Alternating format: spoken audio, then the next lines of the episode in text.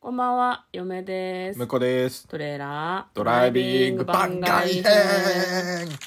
い、始まりました。トレーラードライビング番外編。この番組は映画の予告編を見た嫁と婿の夫婦が内容を妄想していろいろお話していく番組となっております。運転中にお送りしているので安全運転でお願いします。はい、今日は番外編ということで、100の質問に答えていきたいと思います。はい。嫁さん、なんで聞いてくださいよ。はい。今日、Amazon プライムで、やわらの124話、全124話をついに見切りました、私は。おめでとうございます。ありがとうございます。いや、めっちゃ面白いな。めっちゃ面白いわ、やっぱり。 それで、あれなの、今ちょっとテンション高かったの、な高かった。びっくりりして弾いてるんだけど。いや、いい話だったわ。あやわらね嫁はやわらちゃんと見てないんだよね部分的に覚えてるけど、あそうなんだまあ確かに僕も全部通して見たわけではなく、はいあの再放送とかやってたじゃないですかうん子供の頃ね夕方とかに、うんあれを見てた感じですね、はいはいはいはいそうねちょうど夕方にねなんかアニメ再放送やってたよねなんかしらねやわらもそうだし「おいしんぼ」とかも嫁はそれで見たような気がします、ね、ああ確かにそうだったかもしれないね、うんやわらまあ面白いよねただなんか向こうがチラチラ見てるのをさ一緒うにんちょっとだけ見ましたけど、意外とあれだね主人公はなんかそんなに我が弱いよねおじいちゃんとかさ藤子さんとかあさ、そうそう周りがお嬢様とかさ周りの人が濃いよろんなねうん、思いをにこう振り回されるっていううん、でも振り回されてるけど、なんかあんま感情ないよねやわらちゃんねそんなことねえよそんないこやとねえないけどなんか割とこう一番普通だよねやわらちゃんが、あそうそうそうそう、まあ、普通の女の子がめっちゃ強いっていうで自分の才能を磨こうとは時に思ってないところからスタートなんで、ねすごいねだからなんだろうな、まあ、でも天才ってああいう感じなのかなっていうだからやわらちゃんに何らこう感情移入する要素がないんだけど、うん周りの人があまりにも個性が強すぎるから結果的にやわらちゃんが一番普通に見えて頑張れやわらちゃんって思う感じだよね,、そうだね結構他のやわらちゃんを動かそうとする他のキャラたちに感情移入してみる感じなんだよねそうだね、んだからそういう意味でこう没個性っていうと変だけどそんなに個性的じゃない感じなんだなっていうのが大人になってみてなんかちょっと印象はい的はいではしたね、い、はい、そうですね何が一番面白かったのやわらちゃんのやわらちゃんの何がうーん何がと言われるとあれなんだけ どやっぱあの124一人はのあれはね大河ドラマなんですよああなるほど大河まああのやるなら朝ドラかもしれないけど、うんうんまあ、一人のあの、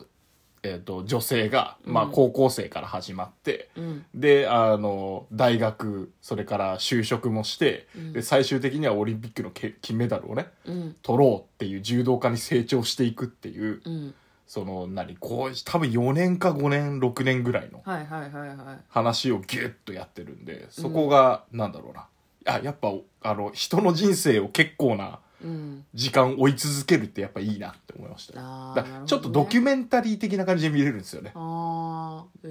ねあーへえうんまあ、もちろん全然フィクションなんだけど、うんまあ、しかもあの